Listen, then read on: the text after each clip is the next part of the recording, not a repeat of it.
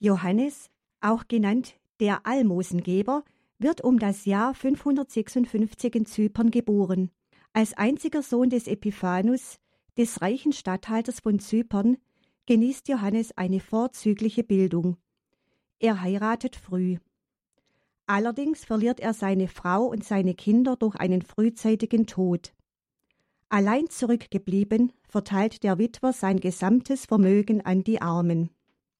Johannes lässt sich später in Ägypten in der Stadt Alexandria nieder.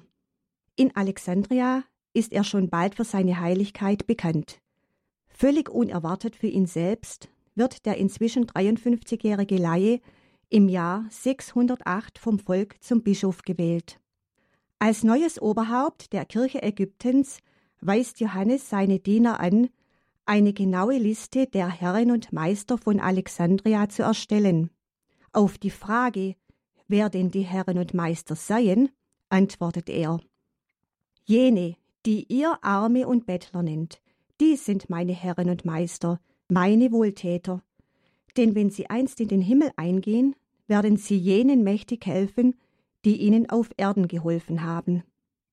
Als dem Bischof schließlich eine Liste mit 7500 Namen übergeben wird, beginnt er zu weinen.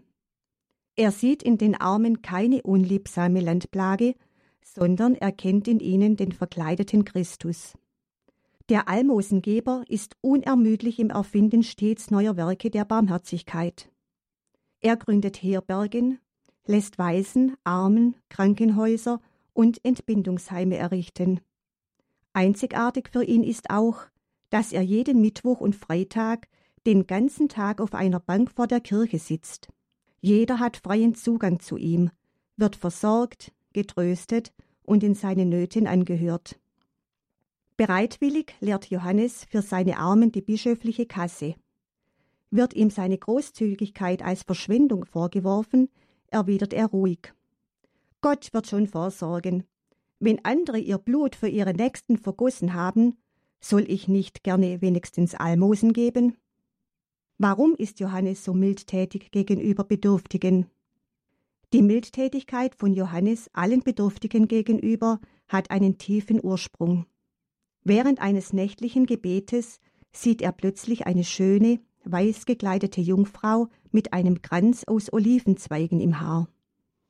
Auf seine verwunderte Frage, wer sie sei, antwortet sie ich bin die älteste Tochter des großen Königs. Ich bin die Barmherzigkeit, die den Sohn Gottes vom Himmel auf die Erde herabzog.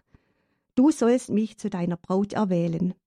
Denn wenn du mit mir der Barmherzigkeit vermählt bist, werde ich dich zu ihm führen. Seit diesem Erlebnis ist Johannes bemüht, mit der Barmherzigkeit mehr und mehr eins zu werden. Sein Geben kommt aus so übervollem Herzen, dass es jede Kritik verstummen lässt. Sein überreiches Erbarmen und maßloses Schenken an die Armen bringt ihm den schönen Namen der Almosengeber ein. Die Barmherzigkeit des Bischofs leuchtet außer im Almosengeben auch in seiner außergewöhnlichen Versöhnungsbereitschaft auf. Nie verlangt Johannes von anderen den ersten Schritt zur Versöhnung. Immer ist es so, dass er dem Schuldigen durch die barmherzige Liebe zuvorkommt. Johannes gelingt es, in den folgenden elf Jahren bis zu seinem Tod der Diözese zu geistiger Blüte zu verhelfen.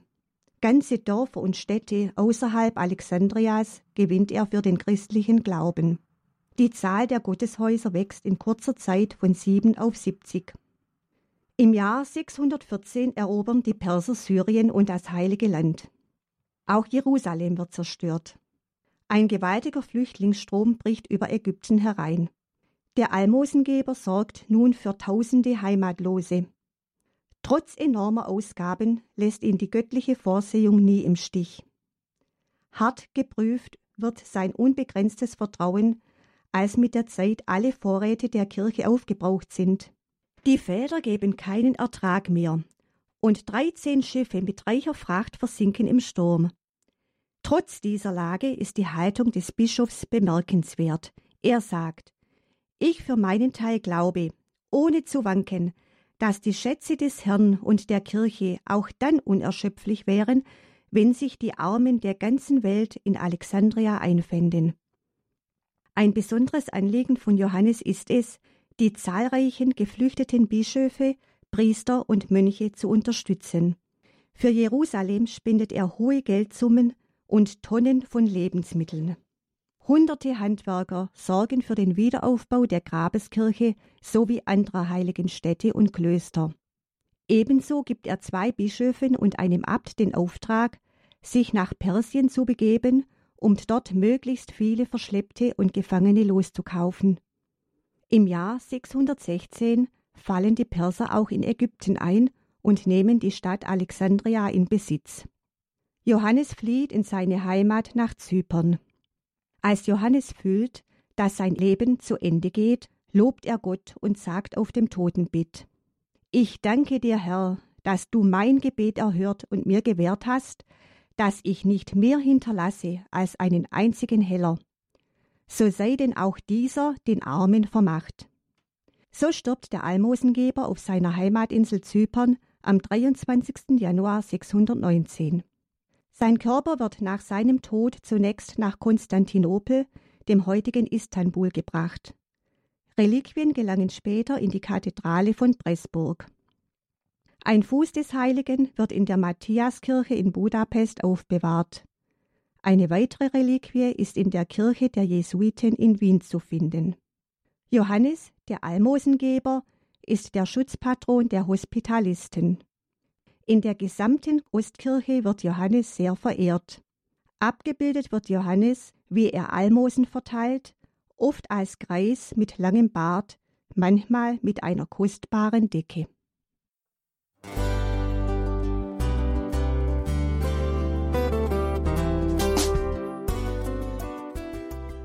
Liebe Zuhörerinnen und Zuhörer, vielen Dank, dass Sie unser CD- und Podcast-Angebot in Anspruch nehmen. Wir freuen uns, dass unsere Sendungen auf diese Weise verbreitet werden. Dieser Dienst ist für Sie kostenlos. Für uns ist er allerdings mit einem nicht unerheblichen finanziellen Aufwand verbunden. Deshalb sind wir für jede Spende dankbar. Alle Bankverbindungen unserer Spendenkontos können Sie über unsere Homepage horeb.org unter dem Menüpunkt Spenden einsehen. Dort besteht auch die Möglichkeit, online zu spenden. Natürlich nach den neuesten Sicherheitsstandards. Sie können diese Informationen auch bei unserem Hörerservice unter der Telefonnummer 08328 921 110 erfragen.